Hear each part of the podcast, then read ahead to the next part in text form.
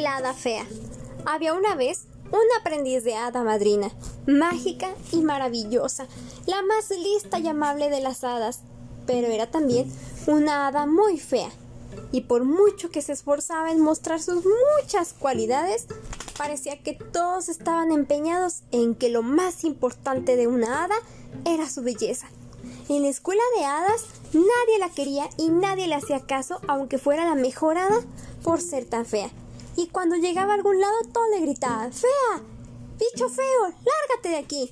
Y aunque pequeña su magia era, era muy poderosa. Tú, eh, su madre, para que ella no se pusiera triste, le decía, tú eres como eres, cada uno de tus granos y tus arrugas te hace especial. Pero un día, las brujas del país vecino arrasaron el país, haciendo prisioneras a todas las hadas y magos. Nuestra hada, poco antes de ser atacada, hechizó sus propios vestidos y, ayudada por su fea cara, se hizo pasar por una bruja. Así pudo seguirla hasta su guardia y una vez ahí con su magia preparó una gran fiesta para todas, adornando la cueva con murciélagos, sapos y arañas y música de lobos aullando.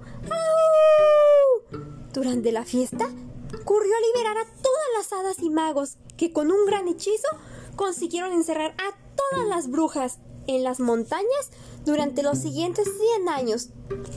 Y durante esos 100 años, muchos más recordaron la valentía y la inteligencia de esa hada y nunca más le volvieron a gritar fea ni se recordó que había sido una hada fea.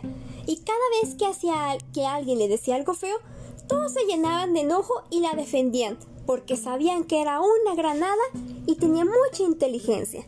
Y colorín colorado, este cuento se ha acabado.